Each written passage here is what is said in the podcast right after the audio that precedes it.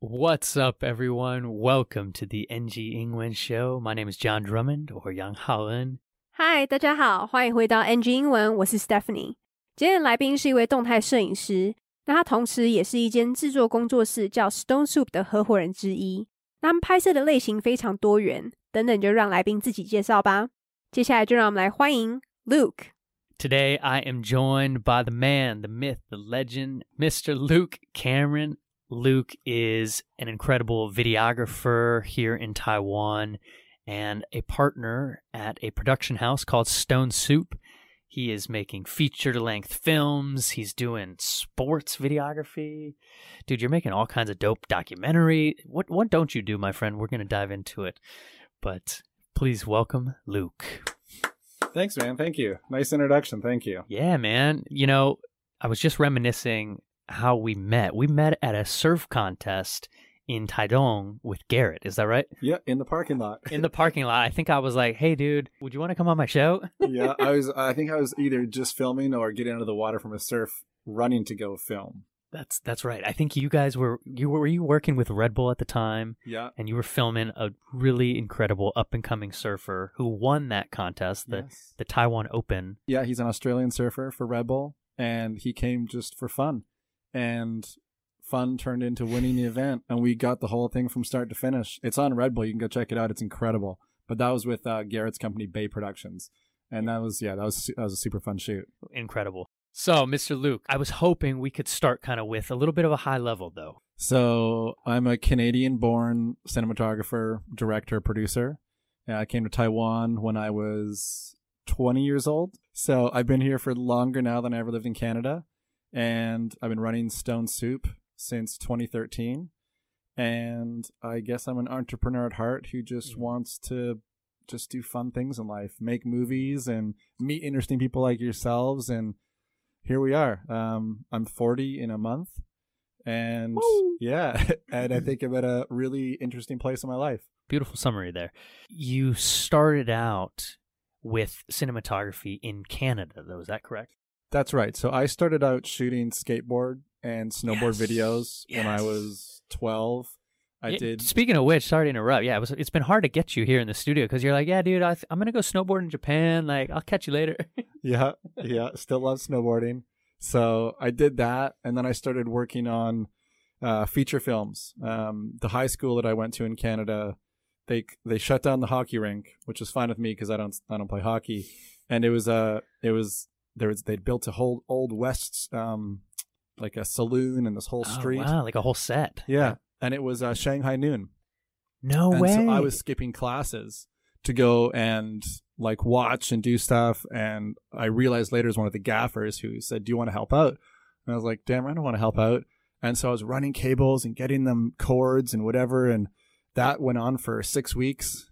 And then after that, I graduated and went and worked on another one. And then an, another one, I was working on all these uh, Hollywood features, and I was like, "Yeah, this is definitely what I want to be doing." I mean, I like filming snowboard videos, but I was like, "This is way more interesting." Wow. Yeah. So you got that taste of a feature length film right there. And what would you say kind of clicked in that process when you were doing skate videos? You you know, I mean, you really are telling a story, probably following these skaters around different spots. But what would you say was the difference comparison with a feature length film? I think just the process. There was a lot more thought behind it and planning and the amount of people involved. Whereas when you're doing Yeah, a right. skateboard or a snowboard video, it's just you. You're like the you're like the the director, the producer, the cinematographer, the editor. You're everything. Yeah. And it was really neat to just have one job. And once I started in on commercials as well, uh, you know, you just you just have the one job and I really liked that. Even though sometimes you still have two jobs, uh, and features are the same thing. You're just doing, you're focused on one thing. And to this day, when my company's doing commercials, maybe there's only six of us, but everyone has one specific job. And if someone ever comes up to me, and I just got asked to do a shoot the other day, they're like, "Can't you do lighting, sound, and shoot?" And I was like, "No, I don't even want it. Like, just go ask someone else. I'm not doing that because something's gonna fail." I mean, it's like asking, it's like asking someone in an office, "Oh, so you're gonna you're gonna write the copy, and you're gonna also get everyone coffee today, and you're going to mop the floors and you're going to clean Mhm. and also can you do all the advertising like it just you're not supposed to do all of that you need Yeah. to just do one job Yeah, man. I mean, so beautifully said, and and we're seeing this in office spaces right now. Is like one person does not need to wear so many hats, but they almost pressure you sometimes. They're like, "Hey, you need to do marketing today. You're doing sales today, but also you're going to do HR, and can you recruit some people?" And it's like, bro, you don't. First of all, you don't pay me enough for that, and second of all, we need to have a team to do those things. So I love that. You know, you understood the process and you really care about the craft so much of hey, let me actually just focus on this one thing so intently, I'm going to give you gold. yeah i think it's good to understand all of the hats that everyone wears Mm. and i think that's a that can be a problem if you only do one thing and if you're that person who doesn't understand what the other six people in the office do that's also not great. Or on the film set like if, if the producer doesn't understand what it is that the focus puller is doing that's not a good thing. Then they don't understand why that person's important. Yeah. so i think it is good as you start out in any industry to understand everyone's role be it the office place or on a film set uh, or wherever. But yeah to then be able to then just find your path and ho- like hone in on that specific skill set Mm. Makes you a, a a better person um for whatever role that is in the in the job you wind up working. Yeah, well, well said, my man. 来宾跟 John 是在台东的冲浪比赛认识的。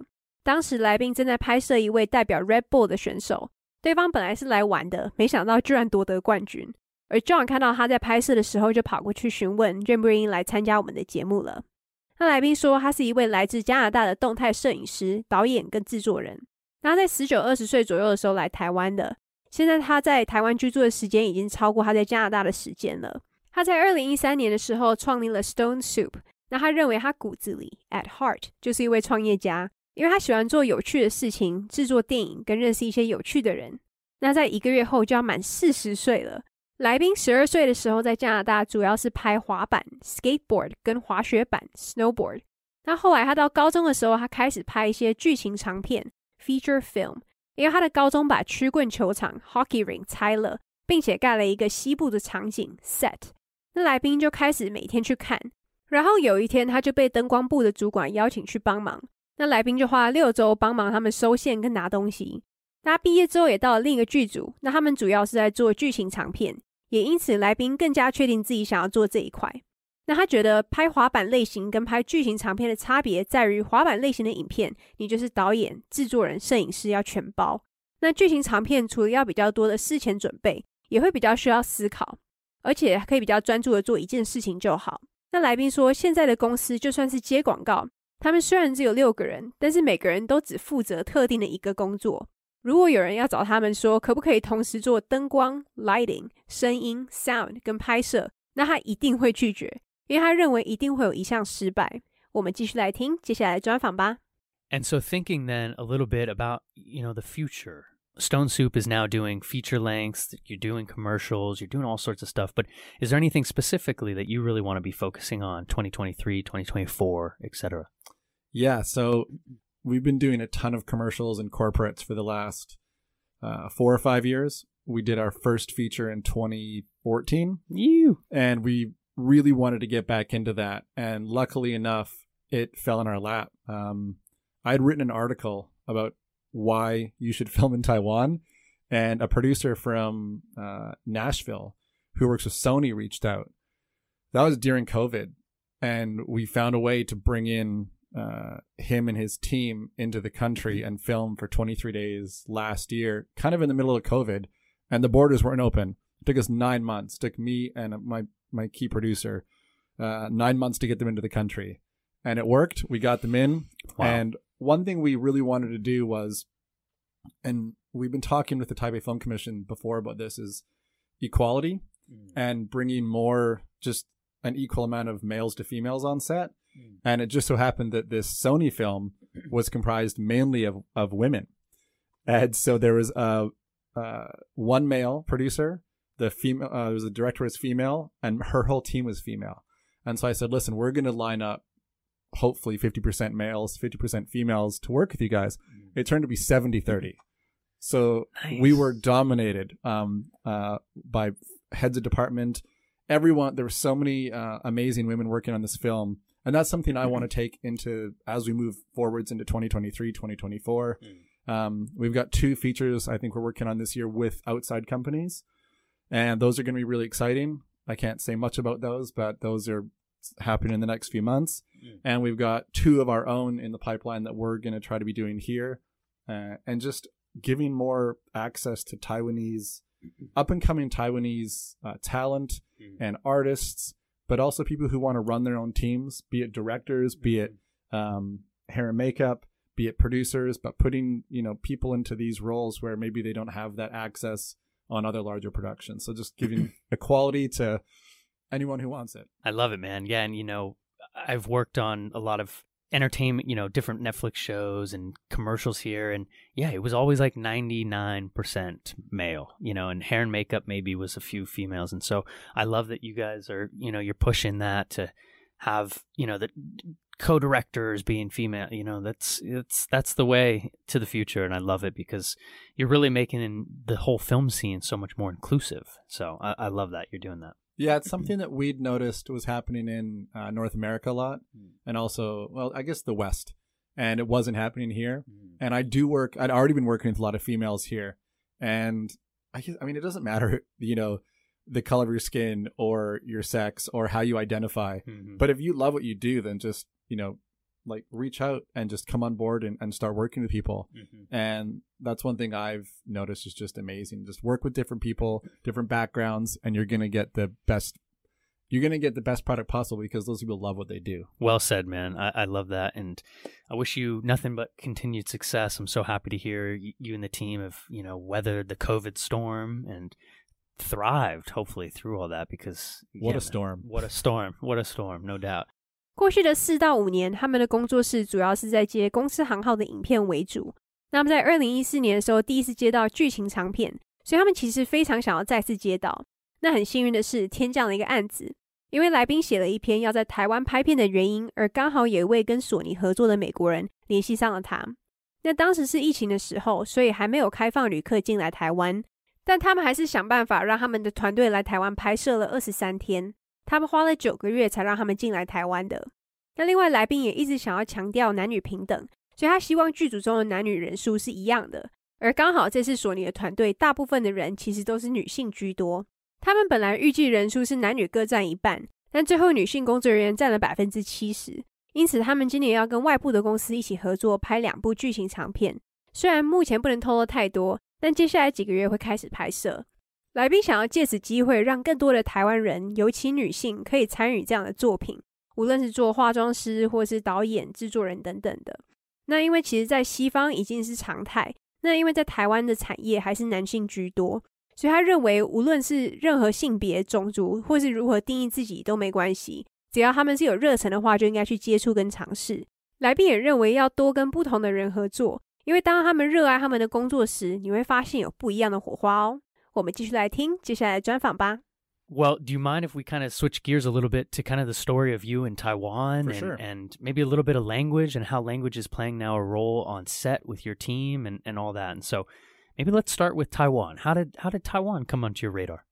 So Taiwan came on my radar from a friend's sister who had just come back from here who was teaching. Hmm. And I was I think it was 18 or 19. I'm going to say 18. And then I came when I was 19, maybe just turned 20. But it was from a friend's sister and she'd said it's a fantastic island. There's a some skateboard parks, there's surfing. I was just getting into surfing and uh I came to write my own film, which I'd already started writing, but just to get out of Canada. All my friends were going to university and I wasn't going to university Mm. yet. And so I just came to write. And that's how I wound up here. So dope. So you came to Taiwan to kind of have some peace of mind, skate a little bit, surf, and and write. Was that one of your first scripts that you were trying to write on your own? I think that was my second script, but one that I, a story that I really wanted to tell. Mm. And while I got here, I realized I don't have a lot of money. And it seems like every foreign person is teaching English to make money. And so I wound up teaching English, but saving every dollar I made, knowing that this is what's going to fund this film. So I saved for a year. I think it was a year, a year and a half. and then I took all of that money and I sent it back to Canada, bank transfer. I think some of it was bank transfer, some of it was just cash, and um, went back to Canada, and it was on film. There was no digital cameras, Wow. so bought I think ten thousand feet of film. It was all in sixteen mil, sixteen millimeter film, and yeah, I shot a feature in ten days. Woo! Yeah, and then cut it, and then moved to Los Angeles, and had every door closed on me that you can have Mhm. closed on you. And I was like, Taiwan was pretty awesome. so I thought I'm gonna go back to Taiwan and see what like see what I can what I can do there. Maybe there's some film people. I actually came back. T- film was kind of in the back of my head because I had all of these doors closed. I loved it, but I met um, met another guy and he wanted to do a restaurant, and so we ended up doing a pizza by the slice restaurant in Kaohsiung, and I walked away after nine months. I was like, I don't want to be in the restaurant industry. I have to be there 24 hours a day, basically. And so, and then it was right after that that I was like, I want to be doing videos. I met a really great guy named Scott Weatherall, who's one of the partners at Stone Soup. And we started shooting a lot of little videos. He was doing a lot of kind of like SNL comedy sketch kind of stuff. And I realized that's definitely what I wanted to do. I had a huge problem though. I didn't have a degree. Mm. I had no way to stay in the country legally, and I didn't want to do it by just teaching legally or whatever. So um, I ended up go- leaving and went to film school in Australia when I was 27 years old. So I was one Wow. of the yeah one of the adult students. That's wow, man. I love that. Really knowing that you care so deeply about this that you would yeah, kind of, you know, we think about progressing through our lives and, you know, we want it to be this upward trajectory always, but you were like, "Hey, no, if I go step back, go back to school, I think I could then launch pad from there." Yeah. Wow, So- beautiful. Yeah, yeah, so I, I would go there for four months. It was like four month semesters. Mm. Four months, come back for three months. Four months, three months. So I was coming, I was coming and going as we were starting Stone, Stone Soup, and I was, I was going to film school, and it was great because I I met a lot of people in the film industry there who I'm still in touch with and I still work with, Mm. and that also helped blossom relationships to be shooting abroad, and yeah, it's fantastic.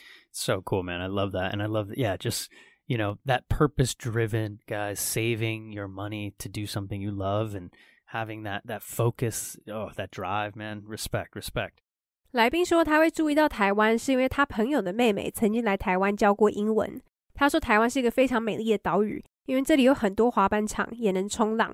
而当时来宾刚好开始接触这一些，所以为了继续写剧本，他决定跑来台湾了。因为他看到其实蛮多外国人都在教英文，所以也跟着去教英文。但他赚到的钱都会存起来，因为他知道这些钱会资助 fund 他拍摄这个剧本。那他存了大约一年至一年半左右，然后把所有的钱汇回加拿大。结果他被所有能想到的人拒绝，所以他就觉得好像台湾其实蛮棒的。他就开始在想，或许可以来台湾看看能做些什么，或许可以遇到一些电影人。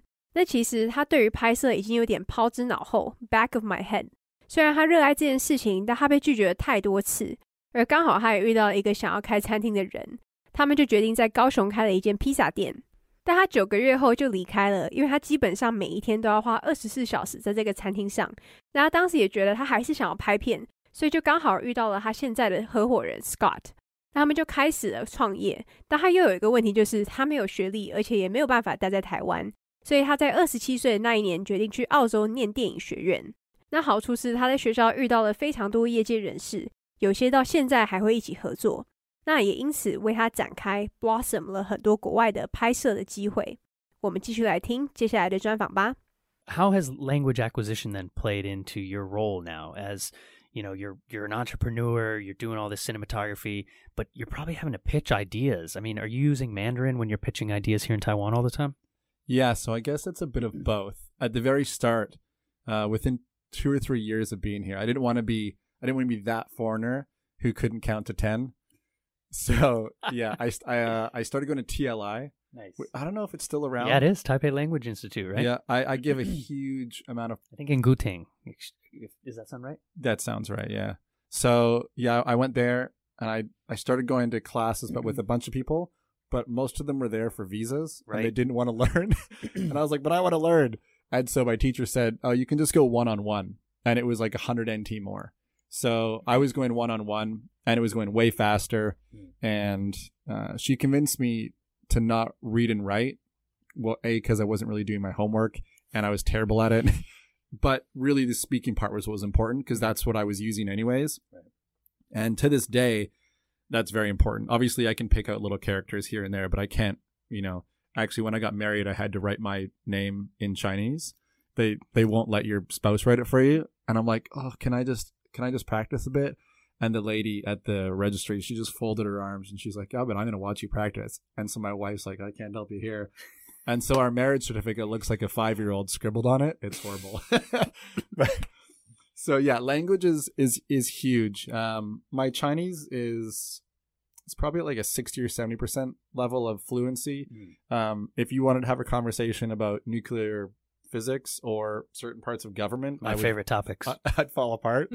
um, but I talk to my uh, my film crews in a mix of English and Mandarin. There's a few people I work with who don't speak any English, Mm. and I I have no problem just speaking to them in Mandarin. Mm. A lot of the crews like to speak English to me. Maybe it's a little bit of practice for them as well. Mm-hmm. Um, and then also when we have American teams coming in, or English teams, or Australian, Canadian, and then they feel comfortable as well speaking with that director or that producer in their second language. Yeah. And also, I feel that's a huge benefit uh, for Stone Soup. I have an American or Canadian, whatever, a Western person reach out to us. We can have a Zoom meeting or, or a WhatsApp call in English. Yeah. And then they know that, you know, I can be going and speaking to my team in Mandarin and I'm comfortable doing that. And then when they get here and they see it, they're like, oh, wow, like this is a very bilingual team. And it puts them at ease. I also, it puts me at ease. I, I do see people here all the time who can't speak any Mandarin. And Mm. it's just, don't you want to learn? Yeah, yeah, it's it's so cool, man, and I love how useful it's become now, and such a such a superpower for you to be able to, like you said, connect teams from all over the world and and bring them here, and you know, act as the bridge really to to the cinematography world that is thriving all over the place, and so. Do you remember any maybe tips, practical advice that did help you in that kind of early stage, or maybe what helps you now when you're when you're taking calls? Actually, one of the ways I found was really good for my Mandarin at the start hmm. was going to get haircuts. Hmm. But you'd have to go to different places, and you'd go to the hundred NT places because you're going for one I or two a week. ones. Yeah, but they'd always ask you the same questions: Where are you from? What do you do? Yeah. And and it was just you you got all these questions for free, or or asking or going down like if you had a Guan Li in your building, speaking with a Guan Li. Oh, shout out to the security guys. Yes, I I- love those guys. so all these little things uh, were just simple ways to go and practice your Mm. Mandarin, and and also just even things like ordering food. Like just don't go to Subway, don't go to Burger King. I'm, I said Subway because I see a Subway bag over whoa, there. whoa, whoa, whoa, whoa, whoa, or, or if whoa. you know what, if you do go to Subway, you know order I order my in sandwich. Mandarin. Yeah. order in Mandarin. But I see a lot of people not doing that, or they'll just go to places where they don't need to use Mandarin. And I feel like if on on the flip side as well, if you are a Mandarin speaker, like looking to learn English, just go and chat with that that foreign person. Mhm. Make it make it part of your day to day.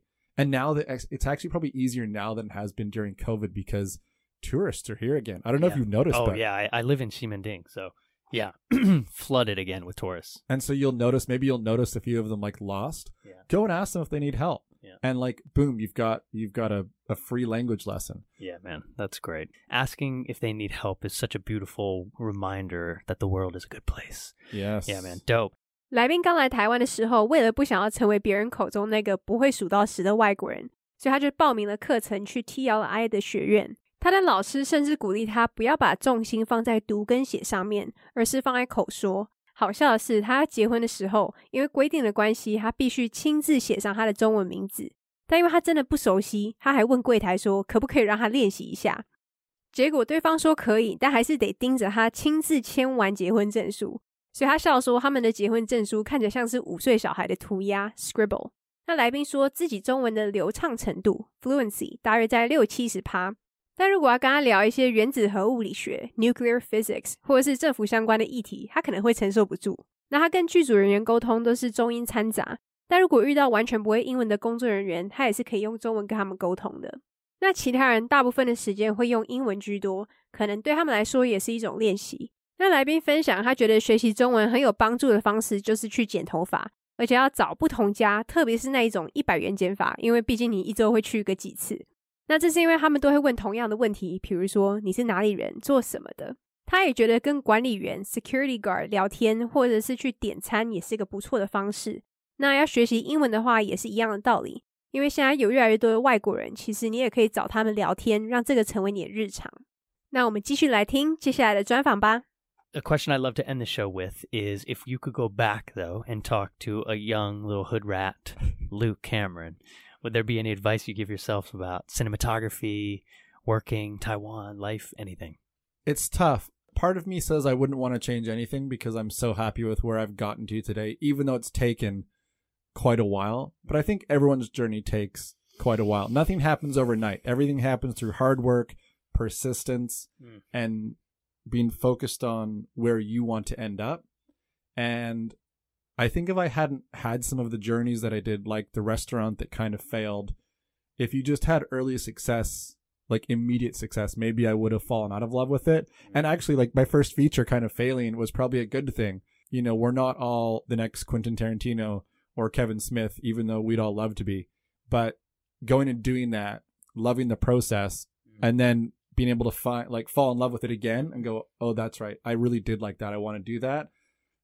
I guess I would just the advice I would give is just stay the course and and have fun along the way. You got to have a little bit of fun. Yeah, man. But have a goal in mind and try to reach that goal and and make a goal for the next 5 years and get to that place no matter how you want to get there. But, you know, go snowboarding, go for a surf or whatever you like doing. Make sure you fit that in along the way because that's kind of why we work as hard as we work, right? There we go. I love it. You know, falling in love with the process has has been kind of the anthem for 2022 for me personally. 来宾说，如果要给年轻自己一个建议，其实非常困难，因为有一部分的他认为他不会改变任何一件事情，因为虽然花了一点时间，但也成就了现在的他，而他很喜欢现状。那来宾认为，大家的路程都需要一点时间，但同时也需要努力、毅力 （persistence） 跟专注在你想要的结果。像他开设餐厅，第一次制作的影片被拒绝，让他更加确定自己喜欢拍片。而他认为，如果他太早成功，或许还会失去热忱。所以，虽然大家都希望可以成为天才的导演、制作人，但有时候就是需要经历那个过程，才会想要继续。那来宾给大家的建议就是要坚持到底，stay the course，然后好好的玩吧。但他觉得要有一个目标，然后达到之后再去想一个五年后的目标。那中间也别忘记去做你自己喜欢做的事情，像来宾就是喜欢滑雪跟冲浪，因为这才是我们工作的目的。那我们就谢谢今天的来宾 Luke。Well, where can maybe people watch any of your work? Where could they find you online? How can they connect with you? So people can head over to stonesoupproduction.com. Same on Instagram and Facebook, Stone Production. My personal detail, I'm Luke Cameron on Instagram and also on Facebook. So hit me up. But yeah, I'd love to uh, make more acquaintances, uh, people who like doing film and cinematography or photography in Taiwan. There's a ton of us out there, and the more people there are doing this, the broader networks get connected from abroad here. And there's a ton of work for everyone. So let's mm-hmm. all just work at it together. Luke Cameron, the more handsome of the Cameron brothers. I don't know about that. I got a twin fraternal though, but he's got brown hair. Yeah, he's an F eighteen fighter pilot. Whoa. Yeah. Wow. I, so I got a cooler job, maybe. I don't know. Do a cool documentary on him, maybe. That's pretty dope. Awesome, man. Well, Stone Soup Production guys, check it out. All their work, incredible.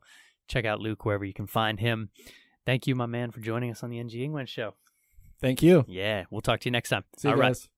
All right, everyone. Thank you so much for joining us on the NG English show. We appreciate your patience, your dedication to learning, and your curiosity. Keep it alive inside. Woo! All right, we'll talk to you next time. Peace.